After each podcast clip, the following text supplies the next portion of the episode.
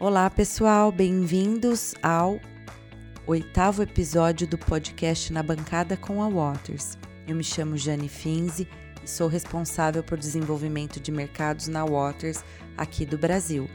Para quem não conhece a Waters, ela é uma empresa líder no mercado de cromatografia, espectrometria de massas e análise térmica, com o objetivo de entregar benefícios aos nossos clientes e à sociedade. Então, pessoal, vocês que estão na bancada do laboratório, no escritório ou ainda dirigindo para o trabalho ou voltando do trabalho, esse podcast é para vocês. Nos acompanhem pelas redes sociais, Instagram, Facebook, LinkedIn, para saber dos nossos lançamentos, participar dos nossos seminários e webinars, tá? E saber todas as novidades que a gente tem para mostrar para vocês. Bom, hoje o tema é relacionado a alimentos, né? Muito importante aí, porque faz parte né, da nossa saúde, do nosso dia a dia.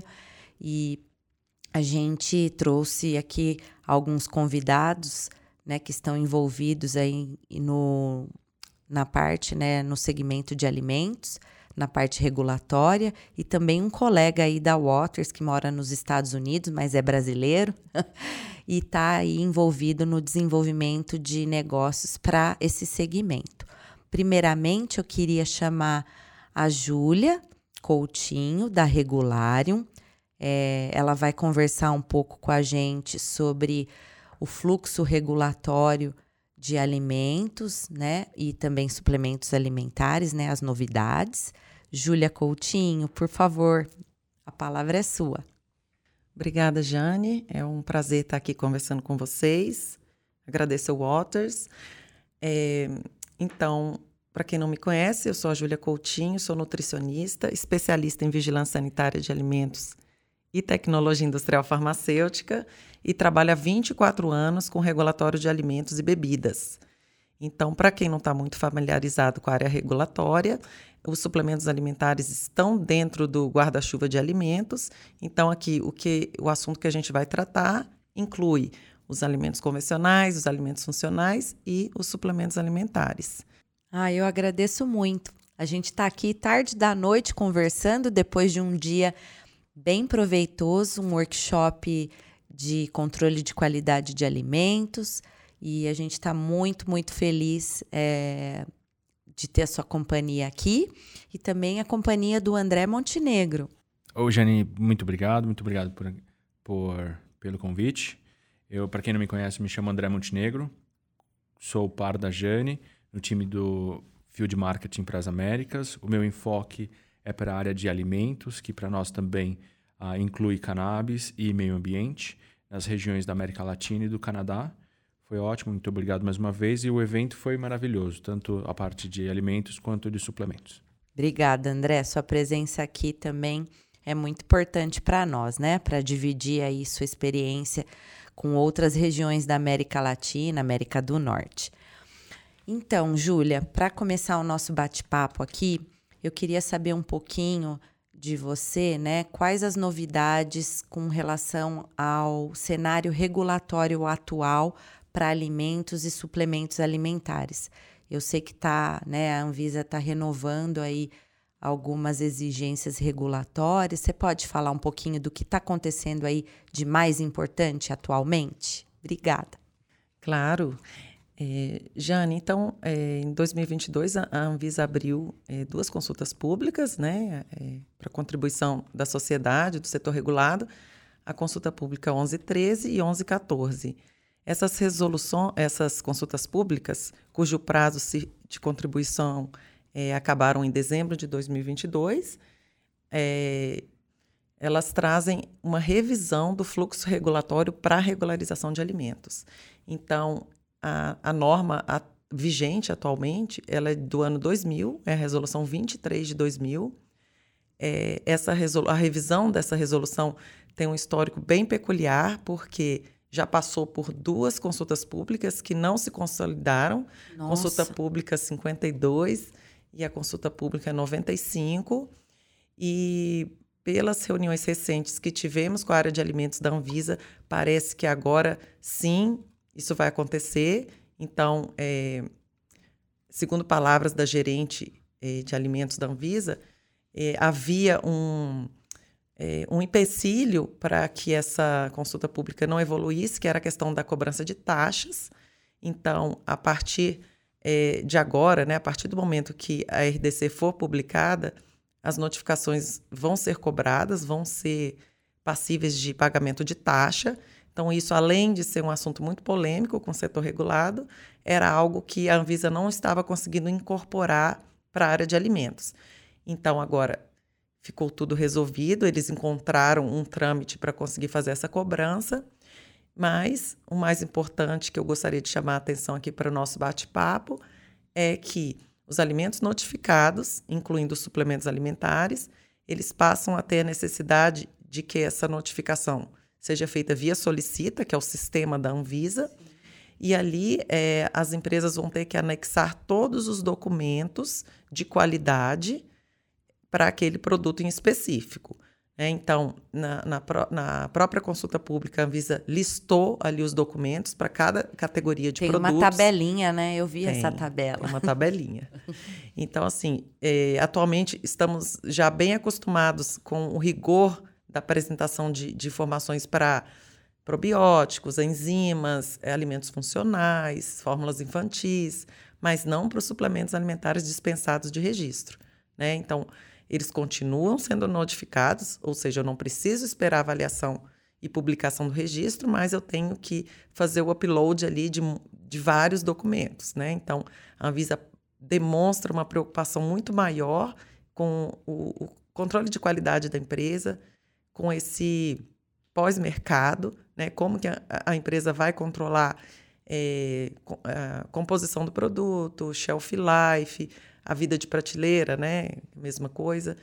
Principalmente desses suplementos alimentares, que são considerados produtos de atenção por serem voltados para contribuir para a saúde do consumidor. Então, dentre os documentos a serem apresentados, é, tem o, o, o, teste de estabilidade, né, que está dando o que falar, Sim. porque as empresas, parece que a maioria delas, as empresas de suplementos, desculpe, de alimentos não, não vinham fazendo é, essa estabilidade, apesar de dela estar prevista na RDC 243 de 2018. Então, isso está dando o que falar. Então, é, é um, o maior impacto, eu acho, que seria é, para essa revisão do fluxo é a necessidade de apresentação desses documentos. Significa que a Anvisa vai avaliar todos? Não. Mas é, você fica ali na expectativa de cair na malha fina e se seu suplemento for avaliado e você não tiver apresentado os documentos ou não tiver apresentado esses documentos da forma correta, é, a sua notificação, a sua regularização, ela fica em, em xeque, né? É. Então, esse é o grande ponto. É, o produto, né, no mercado também, né, com relação à questão do consumidor, a gente não, não vai confiar, né, se isso começa a a aparecer, né? Então, é algo bem importante. Essas mudanças são bem importantes para o setor. Né? É, imagina se a Anvisa começa a publicar em diário oficial. Exatamente, que vem acontecendo, inclusive, é, né? Isso vem acontecendo bastante. É, casos assim de adulterações de produtos, marketing incorreto. É, mas agora, é, se as empresas não se preocuparem com a robustez desses documentos, não levarem a sério esse controle de qualidade, é, será que essa notificação ela vai ser cancelada em diário oficial? Né? Isso dá um impacto imenso para o marketing da empresa, para a vida da empresa. Né? Então, as empresas não têm mais é, como adiar é, o investimento de tempo e financeiro nesse, nessas análises. Perfeito. Júlia, uma pergunta. É, todo esse movimento da, da Anvisa ele é resultado de todas essas escândalos e situações que a gente viu no mercado de suplementos com as falsificações. É, inclusive a própria Anvisa é, elaborou sobre esse tema durante um webinar, falando de centenas ou até milhares de, de falsificações de produtos. Isso é um resultado de tudo isso ou já era esperado? É, André, então, é, como eu disse, é, essa revisão do fluxo regulatório está para acontecer há, há muitos anos, né? Anos. É. Considerando que a norma é de 2000, para vocês terem uma noção, a Anvisa foi criada em 1999. Certo. Né? Então já veio essa norma aí, uma certa urgência. E depois ela não foi é, lapidada, né? Mas acho que os escândalos ficaram muito mais proeminentes ou, ou frequentes nesses últimos anos, principalmente com o Covid, o problema na, na cadeia de suprimento de fornecedores, né? A gente viu a creatina, que foi um caso emblemático, todo mundo viu isso. Sim. Muitos bloggers, inclusive, fizeram testes físico-químicos na hora, né, gente? Sim, Ficou vídeos marrom. no YouTube falando sobre isso, né? Se, se, será que essa. Porque está 23 anos para acontecer, por que agora? Será que esse foi um resultado ou ninguém sabe? É, eu acho que é, talvez um ninguém sabe seja mais uhum. correto afirmar. Tá. Mas por quê? Os temas de Anvisa, eles é, entram primeiro numa agenda regulatória, né? Que é Tem as prioridades. De três em três né? anos, enfim. Mas a gente também não pode afirmar que isso não foi acelerado. Né? Por quê? É, são assuntos de, de, de, alta gravidade, Sim. a meu ver. Eu sou nutricionista, sou da área de saúde.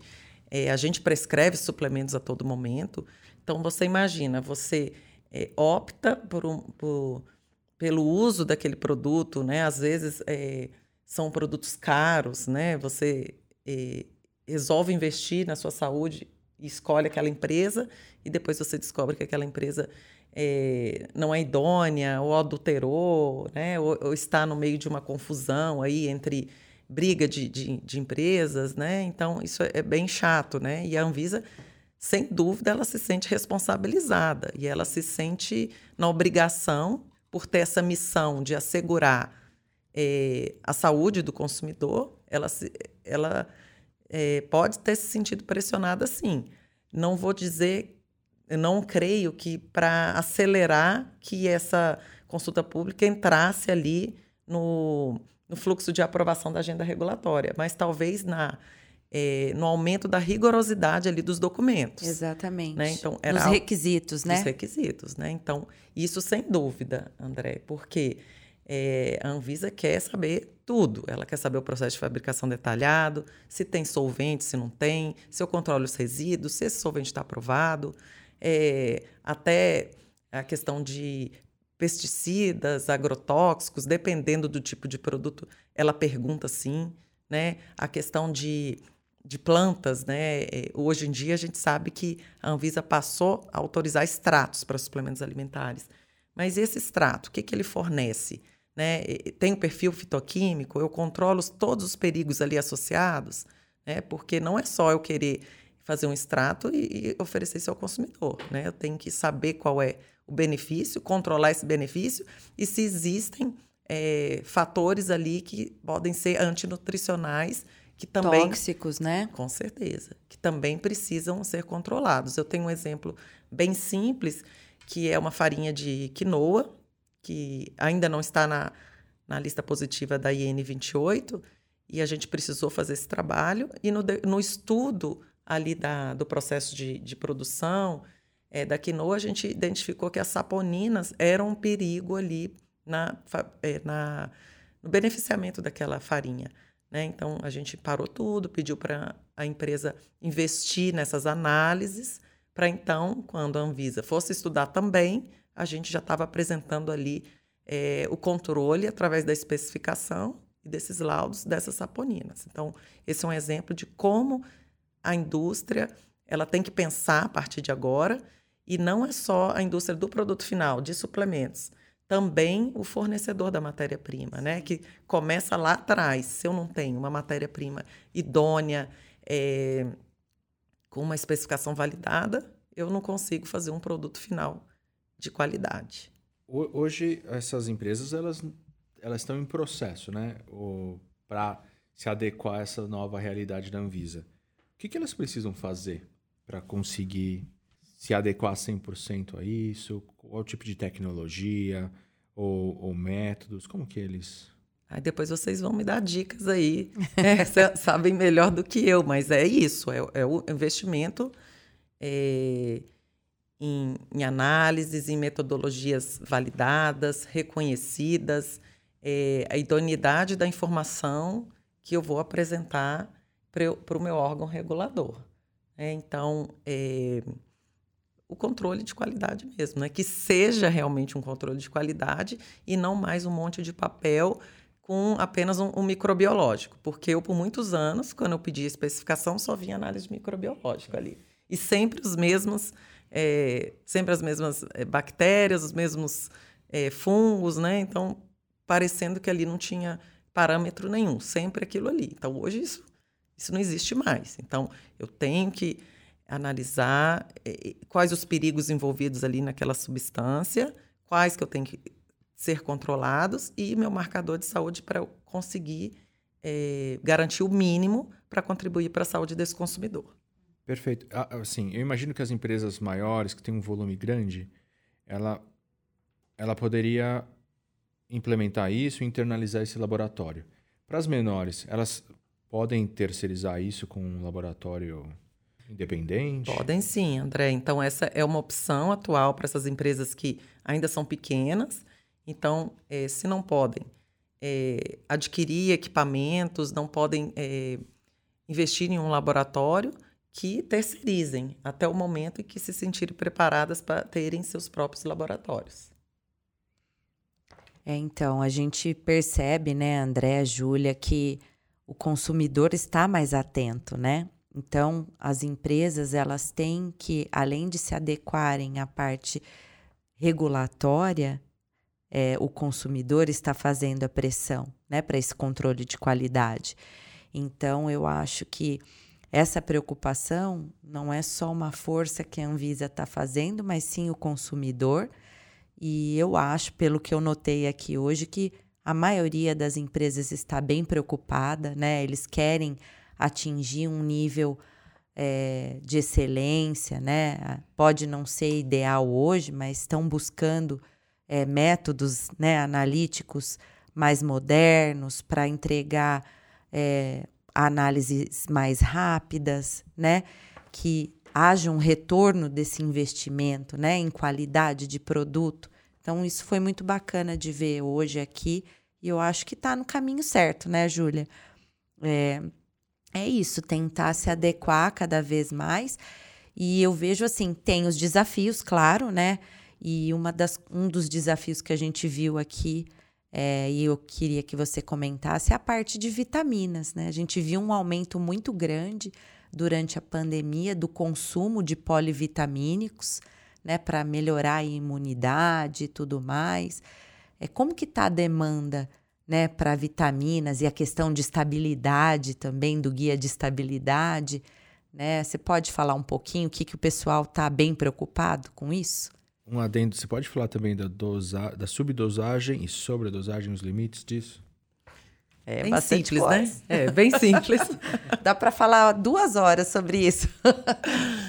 então, você pegou um gancho é, bem interessante, Jane, porque o Marco Regulatório de Suplementos Alimentares ele é de 2018 e logo depois, em 2020, veio já a pandemia. É. Né? Então, a Anvisa, que acabava de aprovar alegações é, para a imunidade, para várias vitaminas, né? É, se depara com uma, com uma pandemia e com um aumento absurdo do, do consumo, consumo, desses produtos. Uhum. Essas empresas estavam preparadas? A maioria não. Né? Então, de repente, todo mundo começou a colocar no mercado vitamina D, vitamina C.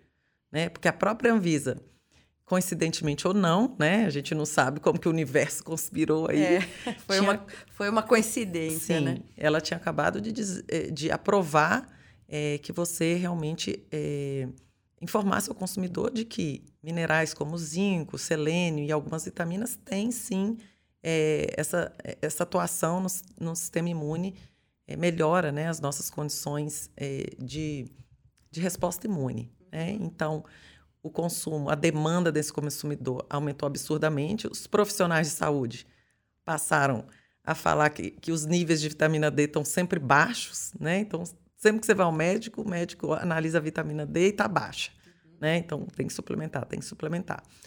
E é, como que as empresas fiz, estão fazendo esse, o controle né, desse shelf life? Elas conseguem garantir que aquele o que foi informado do rótulo tá até é, aquele uh, aquele nível, né? Aquela concentração vai até o final do prazo de validade. Sim. Então, de repente, a gente percebe que não, porque a maioria dessas empresas não fazem estabilidade, né? Elas estão agora desesperadas porque, apesar da RDC 243 de 2018 já trazer ali que o teste de estabilidade tem que estar disponível, disponível para as autoridades sanitárias, a maioria não faz, né? Claro que a indústria farmacêutica que está migrando para suplementos, essa faz, uhum. né? Porque ela já fazia para medicamento. Sim. Mas a, a pequena, a média, não está fazendo. Só que agora, com a revisão desse fluxo regulatório e a necessidade de eu ter que anexar estudo de estabilidade, as empresas estão começando a ficar preocupadas e vendo que é muito como, como é importante eu ter que é, controlar aquela substância, aquela vitamina, né? Então eu dizia que eu comprava, colocava ali, confiava no que o, o fornecedor dizia, Sim. colocava um mix de vitaminas e minerais, rotulava conforme eles orientavam e pronto. Né? O consumidor ficava muitas é, tá desprotegido, estava desprotegido. E agora de repente as indústrias estão é, lotando workshops sobre estabilidade, lotando workshops sobre controle de qualidade, é, a, análise de produtos, justamente porque a Anvisa traz regras, né? Eu posso sobredosar, eu não posso sobredosar. Então, se eu já quero colocar uma vitamina no, no limite máximo permitido pela IN 28, a Anvisa diz que eu não posso sobredosar. Então, é, o exemplo da vitamina C, que é 1,9 gramas, ela diz que eu não. Pra, como que eu vou garantir esse 1,9? Já, já que é uma vitamina super é, instável, é. eu teria que fazer uma sobredosagem. Mas a uhum. Anvisa está uhum. dizendo lá que eu não posso fazer sobredosagem. Então, eu, se eu encontro no mercado uma empresa que está dizendo que tem 1,9 gramas, o que, que ela fez para conseguir garantir isso? Né? Então, aí eu já, eu já faço o link aí da da, das novas tecnologias. Vai né? ter que rever até a formulação, né? Com certeza. Então, ou é, uma opção também seria um produto que está lá na prateleira é, com dois anos de validade, se ela levar a sério a questão da estabilidade, é, do controle de qualidade da sua empresa, ela vai ver que às vezes é três meses, é. né? E, porque não dá para fazer é, sobredosagem, uhum. né? Ou então, um outro recurso talvez, que eu estou pensando agora, em vez de um, um comprimido efervescente com 0,9, eu faço dois é, de, de, de 800 miligramas, que aí sim eu posso sobredosar, né? Aí eu teria que consumir dois. Mas isso, para esse exemplo que eu estou dando, todo mundo imaginou um produto aqui, uma vitamina C efervescente, é. seria quebrar um, um, um paradigma, já sim. que a empresa tem de décadas né, de produto no mercado. Aí não sei, a gente não é do marketing, é do regulatório, né? Então a gente acha que tem solução para tudo, mas na prática não é bem assim. É, então, são muitos é, desafios aí que a gente vê e oportunidades também, né? É, é um caminho a, a, a ser percorrido, né? Eu acho que troca de experiência e participação desses workshops só engrandece né? A gente fazer algo sempre conjunto, né? Tanto quem fornece ingredientes com, com quem fabrica, né? O alimento ou suplemento alimentar, é, a parte regulatória, é claro, né? E também quem fornece os equipamentos ou serviço para esse controle de qualidade, todos juntos discutindo é, o que fazer né, para entregar lá no final, né, para quem é consumidor, que nós também somos consumidores, né, um produto melhor, né, e a gente atendendo aí é, a expectativa desse consumidor e da, do, do setor regulatório, né, então tem um caminho grande aí a ser percorrido, né, e a gente não vai parar por aqui, né, a gente tem muito assunto ainda para falar sobre, né, vários podcasts aí, vários episódios, né, e André, a gente tem uma última pergunta, né? Pode falar. Júlia, se você pudesse, se a gente fizesse um exercício de futurologia, vamos ver o futuro. Que bola que você acha que bola de cristal? O que, que você acha que vai acontecer com essa indústria? Suplementos alimentares. E, e também alimentos funcionais. Estou incluindo no mesmo balaio. É, essa, é, é, esse nicho é, do setor regulado vai ter que fazer uma escolha. Né? Então, se ele quer ficar, ele vai ter que investir né? em equipamentos, em laboratórios, em contratos, em terceirizações. Né? Então, se ele não fizer essa opção, é, a futurologia diz que ele vai acabar sendo é, abocanhado por essas outras. Não abocanhado em termos de, de ser comprado, fusão, mas deixando de, de, de existir, porque o consumidor é, vai perceber, o consumidor ele vai exigir, o órgão regulador está fiscalizando uhum. e essas pequenas empresas é, ou até grandes empresas, mas que optarem por não investir nisso, vão acabar é, sumindo. Essa é a minha opinião. É, é bastante assunto, né? A gente vamos ver cenas dos próximos capítulos, né? É, e aí eu queria deixar aí para nossa audiência o meu muito obrigado em nome da Waters, tá? Queria agradecer muito você, Júlia, se puder dar um um alô, um tchau, né? Para o pessoal aí agora se despedindo, mas com gostinho de quero mais. Ah, sim. Obrigada, Jane. Obrigada, André. É, então, a dica que eu deixo é, é acompanhar a evolução, porque que acompanhe a evolução dessas normativas, é, da consolidação. Contribuir, né, para as discussões nas consultas públicas, é, né? E essas especificamente não tem como não mais tem contribuir, mais, é. mas outras virão, né? Uhum. Pode até ser um assunto aí de, de um outro podcast, mas vai ter marco regulatório de novos alimentos, novos ingredientes também. Oh, que bacana. Que tem o que falar. E aí, quando vier a consulta pública, contribuam, porque depois que consolidar, não tem mais jeito. É. Né? Então, fiquem alertas, conversem com quem está acompanhando, não deixem para apagar incêndio. Né? Então, é, uma boa noite a todos. Muito obrigada e passo a palavra ao André. Muito obrigado, Jane. Obrigado pelo convite. Muito obrigado, Júlia. Foi ótimo, incluído o nosso workshop. Eu aprendi bastante. Foi ótimo mesmo. Uh, espero que esse não seja o primeiro, mas sim uh, o primeiro de muitos, não o primeiro e último. Obrigado. Eu que agradeço tá, a presença de vocês, o tempo de vocês. Agradeço muito quem está aí é, do outro lado nos escutando. Espero que essa discussão tenha contribuído para o conhecimento de vocês, tá? É, acesse os links aí que a gente é, vai disponibilizar na descrição do podcast para saber mais sobre a Waters, as nossas soluções para esse segmento, né?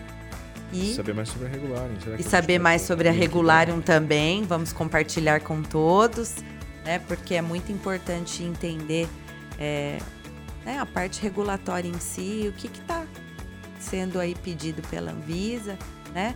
E o que dá para fazer, né? A gente também se programar, se também, né? programar, né? agir com ser proativo, né? Isso. E não apagar incêndio, como você falou, que é muito importante.